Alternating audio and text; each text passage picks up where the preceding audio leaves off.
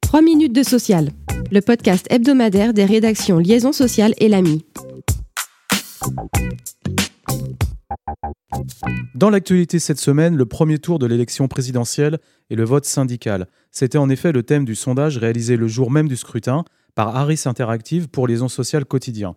Les proches d'un syndicat ont, comme l'ensemble des électeurs, voté pour le trio arrivé en tête dimanche 10 avril. 27% pour Emmanuel Macron, 27% pour Jean-Luc Mélenchon et 20% pour Marine Le Pen. Notons la percée réalisée par la candidate du Rassemblement national.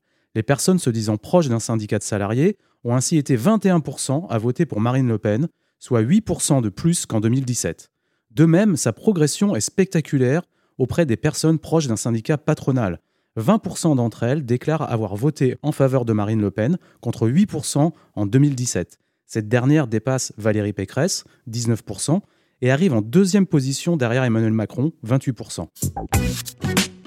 Autre actualité de la semaine, le gouvernement prolonge par ordonnance le dispositif d'activité partielle de longue durée, aussi appelé APLD, jusqu'au 31 décembre 2022. Les entreprises ont jusqu'à cette nouvelle date pour transmettre à l'autorité administrative leurs accords collectifs et documents unilatéraux pour validation ou homologation.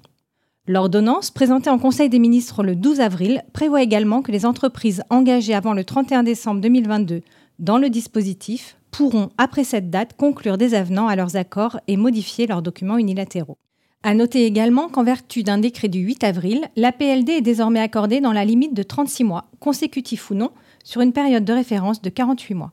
Rappelons que le dispositif d'APLD, créé par une loi du 17 juin 2020, permet aux entreprises pérennes confrontées à une réduction durable de leur activité de diminuer l'horaire de travail de leurs salariés. Elles reçoivent pour les heures non travaillées une allocation en contrepartie d'engagement, notamment en matière de maintien en emploi. Son accès est conditionné à la signature d'un accord collectif.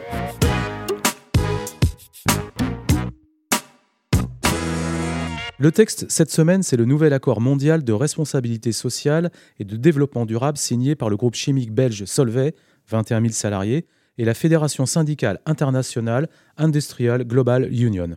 Il fait suite à celui signé en 2013. Cette mise à jour concernera les deux entités de Solvay qui naîtront de la scission du groupe prévue en 2023. Ce nouveau texte ajoute aux instruments internationaux, dont le respect s'impose au groupe, la nouvelle convention OIT sur la violence et le harcèlement au travail. En santé-sécurité, il reconnaît les défis spécifiques du télétravail en matière de santé mentale et la nécessité de protéger le droit des salariés à la déconnexion. La transition écologique fait également son entrée avec un engagement de respecter les principes de la transition juste tels que définis par l'OIT, afin de fournir, je cite, le cadre d'une transition équitable vers un avenir résilient au changement climatique.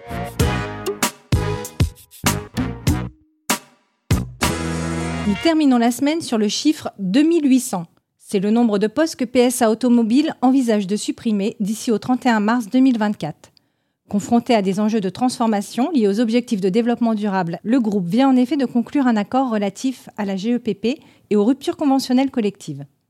Au final, les RCC envisagés sous forme de projets externes, congés de mobilité ou encore de passeports de transition professionnelle sont estimés à 2600 sur deux ans, auxquels s'ajoutent 200 passerelles de reconversion énergétique.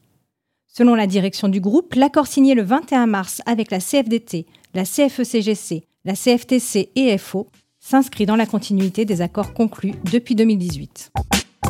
Merci de nous avoir suivis. Pour en savoir plus, vous pouvez consulter le site liaisonsocial.fr.